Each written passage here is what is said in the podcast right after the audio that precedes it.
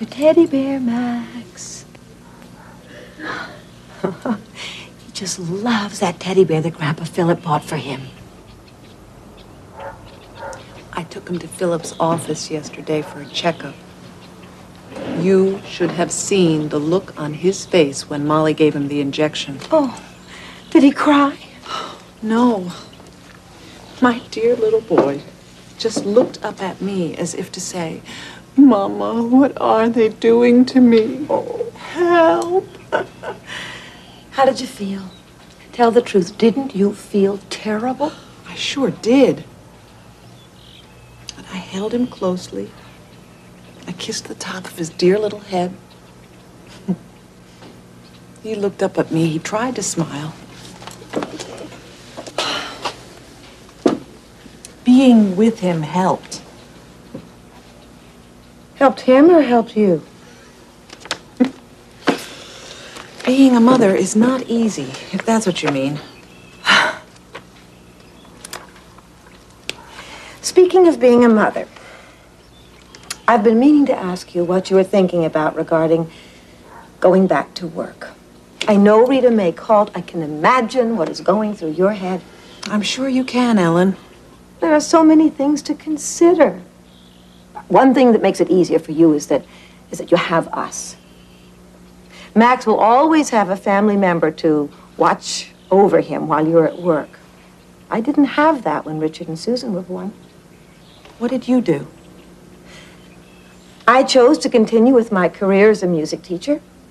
We hired a woman to watch Richard and then Susan. And I continued with my career. Do you think you made the right decision? I think I did.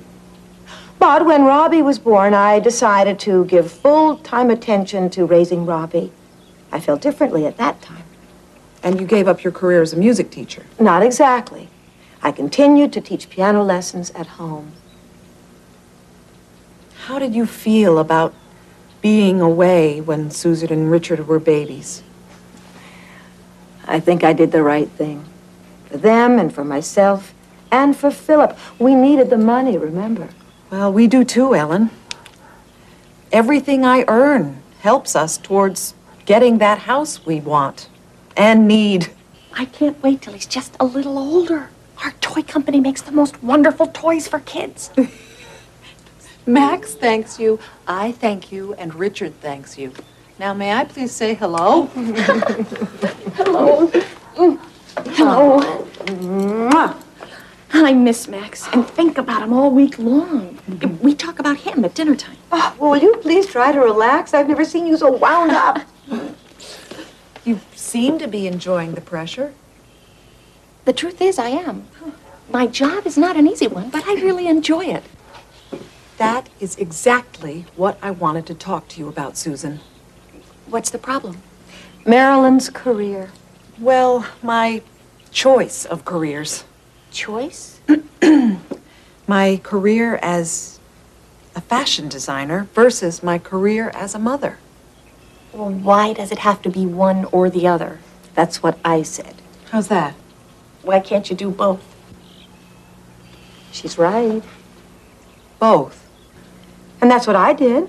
I did both with Richard and Susan, and I did both with Robbie. I thought you stayed home with Robbie. I did.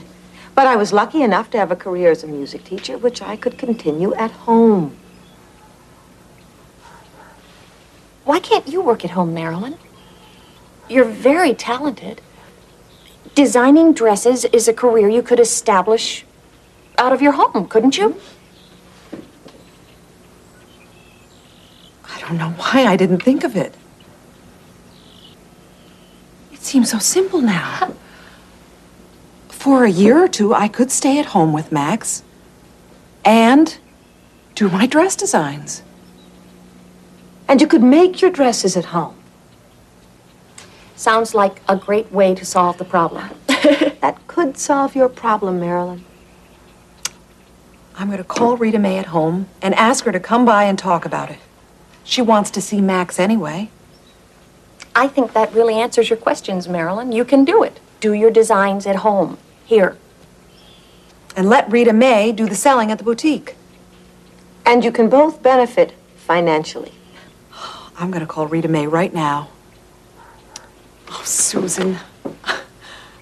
Thank you so much for coming all this way from the city to talk to me about it. I hope you don't mind having taken so much time away from your busy schedule. Are you kidding? I don't mind at all. As a matter of fact, I came to spend some time with my favorite nephew. I think you should call Rita Mae right now. I think your idea of working at home is perfect. I don't know what I would do without you. I'm lucky to have you all. Huh. We are lucky to have you, Marilyn. And so is Max.